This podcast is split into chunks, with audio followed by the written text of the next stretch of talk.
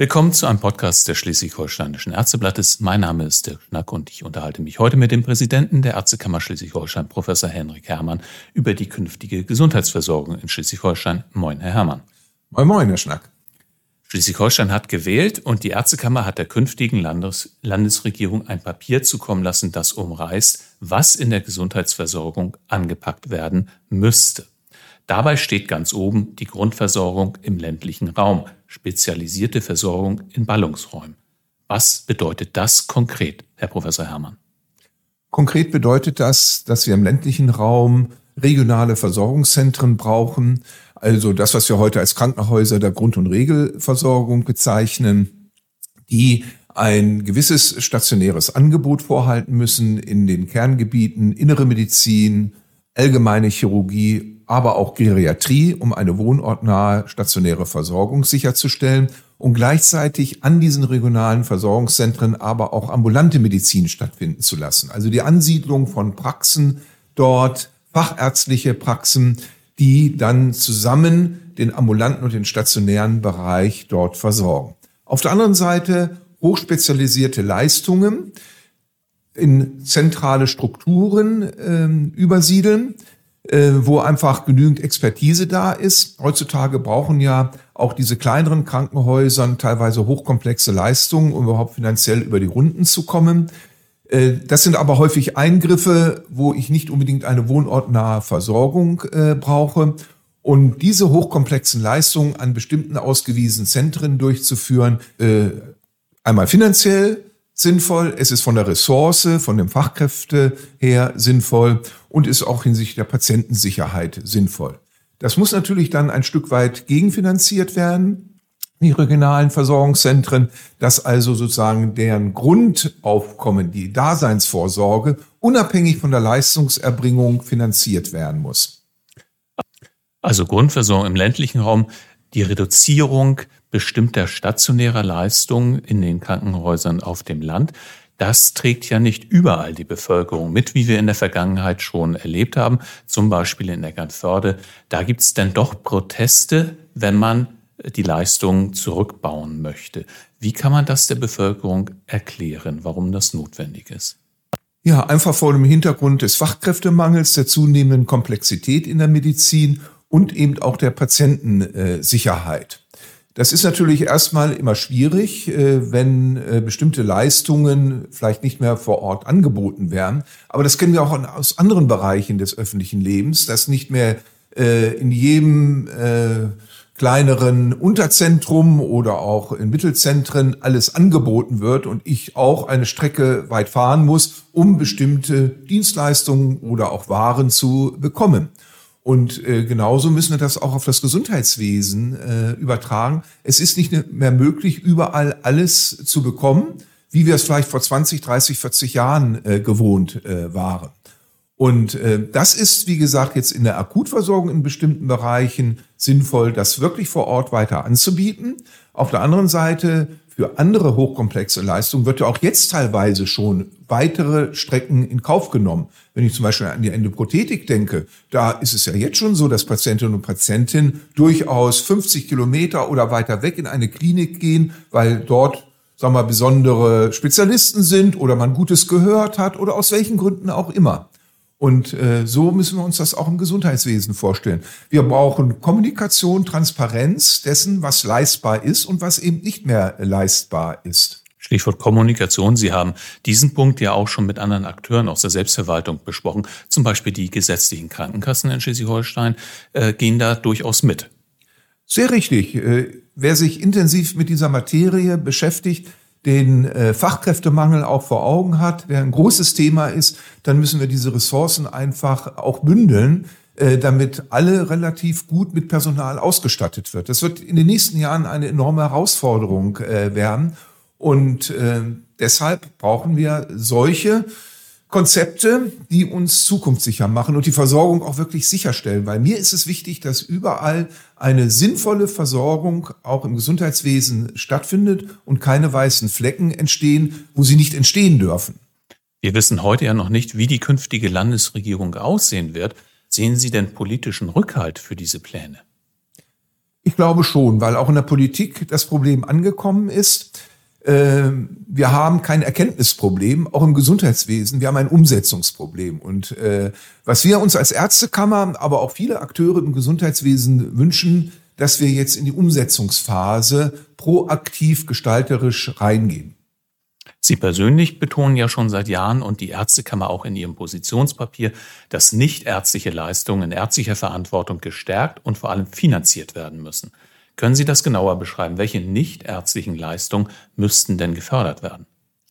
Wir haben zurzeit eben das Problem, dass die ärztliche Arbeitszeit insgesamt nicht ausreichend ist und zu wenig Zeit für eine gute Patientenversorgung, für eine werteorientierte Medizin zur Verfügung steht. Und dieses können wir relativ kurz- bis mittelfristig nur dadurch lösen, dass wir die Aufgaben neu justieren. Es gibt jetzt viele Aufgaben, die im ärztlichen Bereich wahrgenommen werden, die nicht unbedingt wahrgenommen werden müssen. Natürlich denkt man als erstes an administrative Aufgaben und auch an bürokratische Aufgaben. Äh, da ist natürlich äh, äh, Arbeitserleichterung möglich. Aber natürlich muss ärztlicherseits auch dokumentiert werden. Wir werden das nicht auf Null herunterschrauben können. Eine zunehmende Digitalisierung kann auch helfen, Prozesse schneller äh, darzustellen, dass ich keine Akte mehr suchen muss, dass ich schneller an Informationen herankomme oder leichter irgendetwas diktieren kann. Aber das wird auch nicht ausreichend sein, sondern wir müssen sehen, was ist wirklich ärztliche Kernkompetenz, was ist absolut ärztliche Aufgabe am Patienten und was können andere qualifizierte Gesundheitsfachberufe auch übernehmen. Äh, so einige Beispiele ich muss als Ärztin, ein Arzt nicht jede Sonographie machen. Ich muss die anspruchsvolle Sonographie machen. Äh, normale Kontrollsonographien, wie zum Beispiel Bestimmung von Resthahn oder ob ein Pleuraerguss vorliegt. Das kann auch eine medizinische Fachkraft machen. Diese kann auch ein Patientenvoruntersuchung, kann Screening-Untersuchungen machen, einfache instrumentelle Untersuchungen, bis hin, dass sie auch äh, oder eher Arztbriefe äh, schreiben kann alles vorbereitet. Manche wundert das ja. Ein Präsident einer Ärztekammer kümmert sich um die nichtärztlichen Leistungen. Warum tun Sie das und welche Vorteile entstehen denn daraus für Ihre Mitglieder, für die Ärztinnen und Ärzte? Genau, ich sehe eben den Vorteil. Ich sehe, dass viele Ärztinnen und Ärzte unglücklich sind. Gerade auch diejenigen, die jetzt neu anfangen, aber auch meine Generation fühlt sich zunehmend unglücklicher im Job. Arbeitsverdichtung, Komplexität, viele Aufgaben, die noch neben der Patientenversorgung auf uns zukommen, teilweise auch sinnvoll sind. Natürlich müssen wir uns auch um Qualitätssicherung und die Qualität unserer Arbeit kümmern. Wir müssen reflektieren, wir müssen Teambesprechungen äh, durchführen. Wir brauchen auch mehr Zeit in der Kommunikation mit den Patientinnen und Patienten. Das ist etwas, was in meinen Augen auch in den letzten Jahren sehr gelitten hat. Und diese Zeit möchte ich den Ärztinnen und Ärzten wiedergeben, damit sie sich besser in ihrer ärztlichen Profession äh, fühlen. Und das geht eben unter anderem über den Weg der Entlastung. Und deshalb setze ich mich dafür ein. Ich tue das insbesondere eben für unsere Mitglieder, damit sie wieder mehr Freude an ihrem Beruf und an ihrer Profession haben. Natürlich ist es auch für die Gesundheitsfachberufe eine Weiterentwicklung, eine Personalentwicklung. Da haben wir ja auch den Fachkräftemangel. Und wenn ich jetzt sozusagen die Arbeitsfelder dort auch interessanter gestalte, dann ist meine ähm, Idee, dass dann die Gesundheitsfachberufe auch eher in ihrem Beruf bleiben und nicht herausgehen, was ja jetzt eben auch schon äh, im großen Maße stattfindet. Sehen Sie sich da denn von einer breiten Mehrheit in der Ärzteschaft schon gestützt oder gibt es da immer noch Gegenwind? Zu Beginn war das ja so. Ja, es gibt Gegenwind. Ähm, ich wohne in Schleswig-Holstein. Äh, ich liebe Wind und häufig äh, kommt er einem ja auch entgegen. Äh, nein, wir müssen einfach in den Diskurs gehen, wir müssen diskutieren, wir müssen die bestmöglichsten Lösungen finden. Und mir ist es immer wichtig, dass diese Gestaltung, auch die Versorgung durch Ärztinnen und Ärzte gestaltet werden. Das ist der beste Weg. Der schlechteste Weg ist gegen uns. Der zweitbeste Weg wäre mit uns. Ich möchte gern, dass wir sozusagen auch ganz aktiv dort gestalten. Und dazu gehört natürlich äh, der Diskurs, das Gespräch äh, dazu, auch hier wieder Kommunikation. Und ich denke, dass wir da aber auf einem guten Weg sind, gerade in Schleswig-Holstein, weil wir eine ganz offene, ehrliche Diskussion schon seit Jahren darüber führen. Das heißt, die Diskussion ist noch in vollem Gange, aber insbesondere in der jüngeren Generation wächst doch das Bewusstsein, dass man noch mehr als früher im Team zusammenarbeiten muss und auch mit den anderen Gesundheitsberufen. Sehr richtig. Und das äh, stimmt mich auch äh, sehr positiv, dass wir da in den nächsten Jahren vieles erreichen können. Äh, es macht ja auch im Team, wenn andere Kompetenzen hinzukommen, man sich austauschen kann, auch Zeit hat, sozusagen über den Patienten dann zu sprechen, wie die bestmöglichste Diagnostik und Therapie aussieht. Äh, das ist ja auch ein positive, motivierender Ansatz. Teamarbeit ist das eine. Wie spricht man denn die kommende Generation an Ärztinnen und Ärzten außerdem noch an? Was muss passieren, damit die Versorgung auf dem Land für junge äh, Gesundheitsberufe insgesamt attraktiv bleibt oder wird? Wir brauchen da auch positive äh, Reize, äh, eine positive äh, Motivation in den ländlichen Raum zu gehen. Äh, ich bin gegen die Landarztquote, weil äh, wir nicht jetzt sozusagen äh, schon 18-Jährige äh, vorgeben können, wo sie später mit 30, 35 wirklich leben möchten und arbeiten äh, möchten. Äh, wir brauchen während des Studiums schon die Möglichkeit, in Kontakt mit dem ländlichen Raum äh, zu kommen, dass dort Praktika, Formulaturen gemacht werden kann, dass Hausarzt- und Facharztpraxen äh, im ambulanten Bereich unterstützt werden, auch finanziell äh, solche Angebote einfach zu bieten, damit die Studentinnen und Studenten das kennenlernen. Es gibt ja auch sehr gute Erfahrungen und Ansätze da schon äh, von unseren allgemeinmedizinischen Lehrstühlen in Lübeck und Kiel. Das sind positive Anreize, das kennenzulernen. Ich muss gute Arbeitsbedingungen äh, dort schaffen, eben gerade auch in Teams und wir haben ja auch eher größere Praxisverbünde, jetzt kommunale Eigenbetriebe. Das ist auch eine Arbeitsform, die die junge Generation, ärztliche Generation äh, anspricht. Ich muss natürlich auch dafür sorgen, dass eine möglichst gute Infrastruktur da ist. Schulen, Verkehrsanbindung, äh, Netzausbau, ähm, damit ich jetzt nicht abgekoppelt mich fühle. Diese positiven Anreize umzusetzen, dann kann ich mir gut vorstellen, dass das äh, aus vielen Gründen auch für junge Arztfamilien dann wieder interessant sein könnte, weil vielleicht das Leben im ländlichen Raum angenehmer ist, auch die Preise dort äh, äh, immobilienmäßig angenehmer äh, sind. Also wir haben da etwas zu bieten und das müssen wir positiv übermitteln. Mhm. Sie sagen, Sie sind gegen die Landarztquote. Mecklenburg-Vorpommern und Bayern zum Beispiel haben die ja schon eingeführt. Und äh, wenn man äh, dem Glauben schenken darf, was aus diesen Ländern berichtet wird, dann sieht es durchaus positiv aus. Sehen Sie denn die Gefahr oder das Risiko, dass die Politik in Schleswig-Holstein doch noch auf diesen Zug aufspringen wird? Also ich hoffe nicht. Nochmal, den einen Grund hatte ich ja schon genannt. Das ist für eine 18-Jährige oder einen 18-Jährigen nach dem Abitur mit Anfang dann Medizinstudium schwierig sein kann, wo er später arbeiten möchte. Ich selber bin so ein Beispiel. Ich wollte eigentlich auch Landarzt werden, aber in Süddeutschland. Äh, jetzt bin ich Internist äh, äh, an der Westküste in Schleswig-Holstein. Das war nicht vorhergesehen. Also es gibt ja viele Dinge in einem eigenen Leben, insbesondere wenn ein Partner dazukommt, wo dann andere Weichen gestellt werden. Das ist das eine. Das andere, was ich dann auch kritisch sehe, ist, wir fangen mit der Landarztquote an. Ja. Wir haben jetzt auch schon die ÖGD-Quote in einigen Bundesländern. Ja, auch dort ist Mangel. Wir haben auch im pädiatrischen Bereich mittlerweile einen Mangel. Gibt es dann eine Pädiatriequote? Wir haben vielleicht irgendwann zu wenig Psychiater. Auch das ist ja jetzt schon äh, absehbar. Äh, kriegen wir dann eine Psychiatriequote? Das heißt, hier wird immer mehr Bildung und sozusagen meine Profession, die ich später ausführen möchte, von vornherein gelenkt.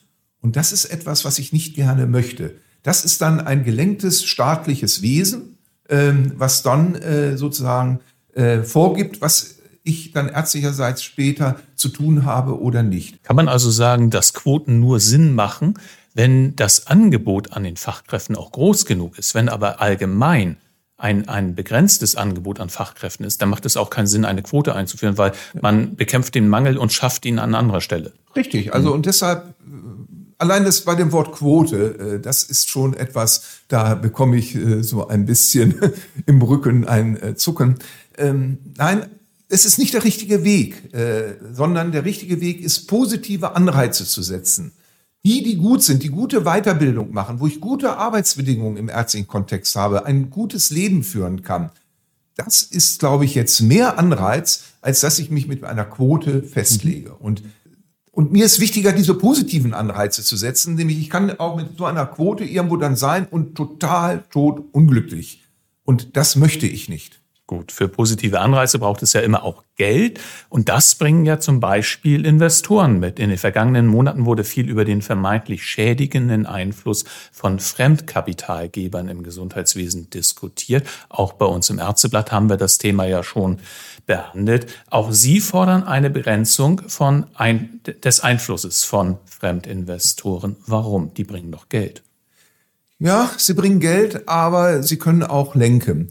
Wir werden sie nicht sozusagen aus unserer äh, ja doch freien sozialen Marktwirtschaft äh, verbannen können.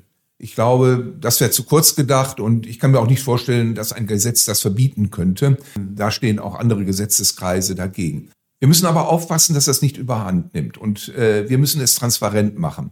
Deshalb sind unsere Forderungen von der Ärztekammer einmal, ich muss als Bürgerin und Bürger, als Patientin, als Patient wissen, wer der Betreiber einer Praxis ist, in der ich hineingehe. Also das muss kenntlich gemacht werden. Ist das jetzt, äh, wie ist die Form und wer ist der Betreiber, damit ich mir schon mal von vornherein einen Eindruck äh, machen kann. Das Zweite ist, wir müssen natürlich aufpassen, dass der Versorgungsauftrag, der dann dieser Praxis, die jetzt von einem privaten Kapitalgeber übernommen wird, auch wirklich ähm, erfüllt wird. Oder fängt er an, sagen wir mal, die lukrativen Dinge nur zu machen und die anderen nicht lukrativen Dinge nach hinten zu schieben. Äh, das kann man ja, da dieser Versorgungsauftrag äh, ja feststeht. Und da fordern wir die Politik auf, auch das zu überprüfen, dass das auch wirklich eingehalten äh, wird. Und das Dritte ist, es ist interessant, dass viele Dinge ja kartellrechtlich äh, überprüft werden. Also wenn zum Beispiel zwei Krankenhäuser in Flensburg, die schon immer da waren, auf einmal sich zusammenlegen und ein Krankenhaus machen, dann kommt äh, das Kartellamt und überprüft es. Wenn aber nur mal hypothetisch die letzte Augenarztpraxis in Schleswig-Holstein von einem äh, äh, privaten Kapitalanleger aufgekauft wird, dann interessiert das keinen, also nicht das äh, Kartellamt. Und da fordern wir, dass das auch unter kartellrechtlichen äh, Gesichtspunkten, dass also keine Monopolstellung äh, dort auftritt, äh, dass das überprüft wird und dann eventuell auch solche Übernahmen kartellrechtlich untersagt werden. Inzwischen und ist das Kartellamt tatsächlich ja auf diesen Umstand auch aufmerksam gemacht worden und hat auch angekündigt, dass es äh, zumindest mal prüfen wird, was in diesem äh, im ambulanten Bereich da gerade passiert. Richtig, und da auch wieder Umsetzungsproblem. Ne? Wirklich machen und prüfen, ich bin froh, dass das jetzt das erste Mal schon seicht einmal äh, angegangen worden ist. Wir brauchen in Zukunft das aber in viel stärkeren Maßstabe. Bisher ist es immer so, dass der Umsatz sozusagen zu gering ist der einzelnen Übernahme. Aber wenn ich jetzt die hundertste Praxis übernehme, dann habe ich ja auch schon einen Riesenumsatz. Und nochmal da die Aufforderung, wirklich kartellrechtlich zu gucken. Wir brauchen die Vielfalt und das ist gut. Ich bin für die Vielfalt der Angebote, sowohl im ambulanten Bereich als auch im stationären Bereich, aber es darf keiner sozusagen äh, in eine Monopolsituation kommen. Ein immer wieder zu hörendes Argument ist in dieser Diskussion ja, dass gar keine einzelnen Ärzte bereit stünden, Praxen zu übernehmen, dass also die Praxisgeber, Abgeber quasi gar keine andere Möglichkeit hätten, ihre Praxis zu veräußern. Nur die Fremdkapitalinvestoren, äh, äh, die stehen noch bereit. Wir brauchen andere Angebote auch. Äh, es gibt ja auch andere Verbünde, die so etwas äh, umsetzen, die es schaffen, äh, solche Praxen dann zusammenzuführen. Wir brauchen auch mehr Ärztezentren, wo auch vielleicht mehrere Ärzte da sind. Wir haben ja ein großes Portfolio an Möglichkeiten in der Niederlassung, das eigentlich wunderbar ist. Früher gab es nur die Einzelpraxis, dann gab es mal die Praxisgemeinschaft oder Gemeinschaftspraxen. Jetzt haben wir ja ganz viele Möglichkeiten, von MVZ, wer auch immer die dann betreibt. Es müssen ja nicht die privaten Kapitalanleger sein, es können ja auch andere so ein MVZ äh, betreiben. Es müssen ja auch äh, nicht nur Krankenhäuser äh, sein. Also äh, da haben wir schon eine große Möglichkeit. Wir haben kommunale Eigenbetriebe, auch Ärztenetze, die eventuell so etwas dann übernehmen könnten.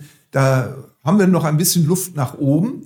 Und genau diese Möglichkeiten zu nutzen, das ist, glaube ich, äh, ganz wichtig. Müssen die äh, jüngeren Ärztinnen und Ärzte also erst einmal entdecken, welche Vielfalt an Möglichkeiten ihnen im ambulanten Bereich zur Verfügung steht? Sehr richtig. Ich glaube, dass da auch noch ein Informationsdefizit äh, ist. Das wäre auch natürlich unsere Aufgabe übergreifend als Ärztekammer, aber natürlich auch diejenigen, die jetzt direkt im ambulanten Bereich äh, unterwegs sind wie eben äh, die Kassenärztliche äh, äh, Vereinigung oder eben auch die Ärztegenossenschaft. Ich glaube, da tut sich auch schon viel. Da ist ein umfangreiches Informationsangebot, aber das noch verstärken ist, glaube ich, zukünftig ganz wichtig. Ja. Alle sind sich ja einig, dass uns die Digitalisierung bei der Sicherstellung einer funktionierenden Gesundheitsversorgung helfen kann. Die Ärztekammer fordert Projekte in die Regelversorgung zu überführen. Welche Projekte aus Schleswig-Holstein wünschen Sie sich denn ganz konkret in der Regelversorgung, die sich schon mit der Digitalisierung beschäftigt haben? Ja, es gibt zum Beispiel äh, ein Projekt, wo Altenheime telemedizinisch angebunden sind an Hausarztpraxen, so dass dann eben äh, schneller reagiert werden kann und nicht immer ein Besuch vor Ort stattfinden muss. Äh, wenn da positive Effekte wirklich äh, zutage kommen, dann möglichst schnell in die Regelversorgung äh, übernehmen. Ein anderes Beispiel, was jetzt ja nun schon teilweise nach längerer Zeit in die Regelversorgung übernommen worden ist, war auch die telemedizinische Betreuung von Typ 1 Diabetiker. Und ähm, das hat einen sehr positiven Effekt auch gezeigt, aber dann ist das Projekt ausgelaufen und es war erstmal Pause. Und die Strukturen, die vorher in dem Projekt schon aufgebaut waren, die konnten dann erstmal nicht weitergeführt werden. Jetzt ist Gott sei Dank äh, das mit den Kostenträgern geklärt. Also da wünsche ich mir, wenn positive Ergebnisse herauskommen, in, insbesondere in der Behandlung von chronisch kranken Patienten mit Hilfe äh, der Telemedizin und äh, digitaler äh, Anwendungen, dann wünsche ich mir, dass man nicht wieder zwei, drei Jahre wartet, bis es umgesetzt wird, sondern dass man dann relativ schnell sagt, ja, jetzt führen wir das hier in der Regelversorgung ein. Das eine äh, war ja für Kinder speziell gedacht, die äh, das äh, Vidiki-Projekt, das andere äh, für Heimpatienten ein sehr äh, einzelnes Projekt in St. Michaelis Donn, glaube ich, äh, war es. Äh, ähm, und äh, man sieht bei beiden Projekten, es hängt immer sehr an Einzelpersonen, ob so etwas in Gang kommt. Ja, natürlich. Das ist ja häufig so, wobei in Schleswig-Holstein ist das ja nicht nur die Einzelpersonen sind ja so meistens immer oder müssen auch mehrere Projektpartner dabei sein, wenn es äh, über unseren Versorgungssicherungsfonds ähm, dann finanziert wird. Dazu gehören Kostenträger, dazu gehört natürlich ein Projektantragssteller, da gehören weitere Projektbeteiligten dazu. Die Ärztekammer ist ja selber auch in Projekten äh, aktiv, wie zum Beispiel mit der Integration des äh, Physician Assistants äh, in die äh, ambulante und insbesondere hausärztliche Versorgung. Und da ist die Ärztekammer Antragsteller, die Kassenärztliche Vereinigung, die Ärztegenossenschaft, auch noch andere Partner äh, sind dabei, wie das Westküstenklinikum und äh, äh die Hochschule, die PAs äh, ausbildet und eine Krankenkasse. Und genau das, da kommen ja schon die Akteure zusammen. Es gibt natürlich immer einzelne Impulsgeber, dann aber wird dieses Projekt natürlich zusammengestaltet. Und wir haben da ganz viele, äh, auch mit Epilepsie und mit anderen chronischen Krankheiten, die über unseren Versorgungssicherungsfonds laufen. Das ist ein guter Ansatz damit wir eben genügend valide Ergebnisse haben, um sagen zu können, ja, das macht Sinn oder es macht eben keinen Sinn. Auch das ist ja wichtig erstmal herauszufinden. Sie haben den Versorgungssicherungsfonds angesprochen. Das ist ja so etwas wie das kleine Pendant zum Innovationsfonds auf Bundesebene, den wir hier nur in Schleswig-Holstein haben. Brauchen wir da eine Verstetigung? Bislang sind schon über 10 Millionen Euro aus diesem Fonds bewilligt worden für 28 Projekte. Das war aber auf diese Legislaturperiode begrenzt. Brauchen wir das noch einmal in der neuen Legislaturperiode? Absolut. Wir brauchen diesen Versorgungssicherungsfonds, weil wir genau diese Projekte dann ganz gezielt testen können, anwenden können, um dann zu sehen, nochmal, ist das was für die Regelversorgung oder nicht? Also der dringende Appell, das wirklich weiterzumachen, äh, dieser Versorgungssicherungsfonds gerade auf Landesebene, weil die Akteure, die im Land das ja dann auch nachher gestalten, am Tisch mitsitzen, ist enorm wichtig. In meinen Augen wichtiger als der Innovationsfonds, weil der natürlich überall im Bundesgebiet äh, verstreut ist, dann über den GBA läuft.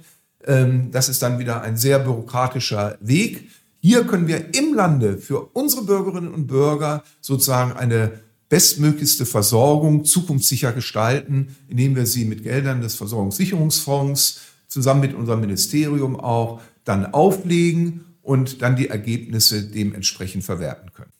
Also eine ganz klare Forderung an die nächste Landesregierung, wie auch immer sie aussehen mag. Genau. Vielen Dank, Professor Herrmann. Ich bedanke mich auch, Herr Schnack. Das war ein Podcast des Schleswig-Holsteinischen Ärzteblattes. Vielen Dank fürs Zuhören. Bis zum nächsten Mal.